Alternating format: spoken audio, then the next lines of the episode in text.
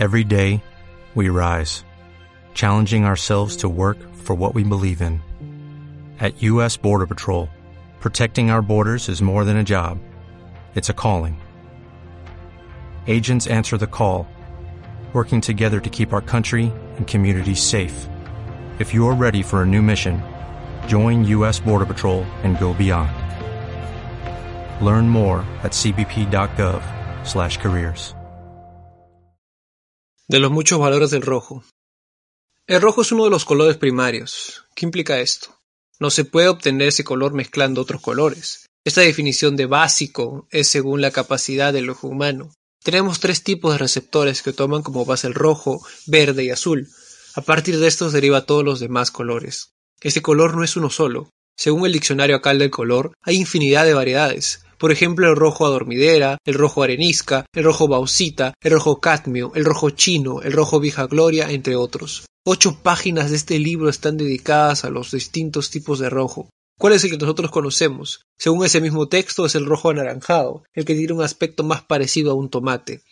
A nivel cultural el rojo se relaciona con muchas cosas, guerra, violencia, agresividad y muchas cosas más. Esta relación quizás es por el color de nuestra propia sangre. Ante escaramuzas diversas el hombre primitivo relacionó este color con la inminente muerte que los echaba. La muerte, por otro lado, siempre la hemos relacionado al color negro, al menos en Occidente. El luto se lleva con ropas oscuras y decorados de ese tipo. Esto no es común a todas las culturas o épocas. Antes del siglo XV las reinas europeas vestían de blanco ante la muerte de algún rey o noble. Esta relatividad respecto al color de luto se observa perfectamente en State Funeral de Sergei Loznitsa, hecha a base de material de archivo. Es un documental muy interesante sobre los cuatro días en los que velaron los restos de Stalin. El rojo aquí es un personaje más, color solemne que identifica a la URSS y al mandatario fallecido. Se mezclan grabaciones en blanco y negro con tomas a color, se van intercalando y se construye una dinámica muy interesante. Desde los primeros planos vemos personas a blanco y negro, luego aparece la irruptiva imagen a color y un bombardeo de cosas rojas inunda la pantalla. Todo parece desprenderse del curioso ataúd rojo de Stalin, objeto con un diseño muy peculiar. Posee una especie de ventana que muestra el rostro del difunto.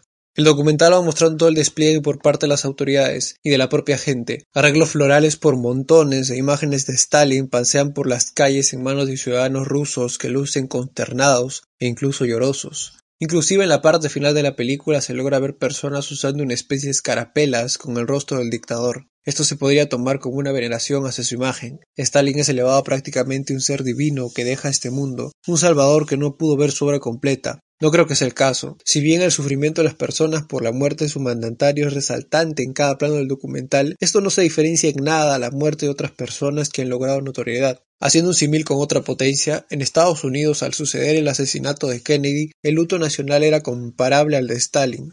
Al ser una película hecha en base a material de archivo, lo que se debía grabar no ha sido decidido por el director. A pesar de esto, los Nitsa logra darle una conexión interesante a cada toma. Se produce una linealidad que no deja nada inconexo. Logra mostrar perfectamente cómo impactó a la Rusia de ese entonces la muerte de Stalin. Esto mediante planos muy abiertos que muestran muchedumbres llevando el luto nacional. Otra característica fundamental es el predominio de sonido ambiental y música orquestal. Los planos abiertos muestran a gente que ronda en silencio y cuando se pasan a primeros planos esto no cambia. Nadie habla. Esta ausencia de diálogo es reemplazada con la irrupción de voces sin cuerpo que emiten comunicados. El impacto de estas voces radiales logra linealidad y genera un contraste tremendo con el silencio apabullante. Los discursos que emiten siempre son magnánimos y hacen hincapié en que ha muerto el generalísimo Stalin el estilo de Sergei Loznitsa. Este documental tiene un estilo al que no estoy acostumbrado. Normalmente los documentales tienen ciertas voces que van guiando la información brindada. Esto puede consistir en declaraciones de expertos e involucrados y también una voz en off que guía todo. Los Nitsa no hace eso. A lo mucho los comunicados establecen una pauta de qué día del luto es. Este modo de componer el filme otorga una sensación de inmersión increíble. Da la sensación de que aquellas imágenes han sido grabadas recientemente. El director logra la máxima del cine. No lo cuentes, muéstralo.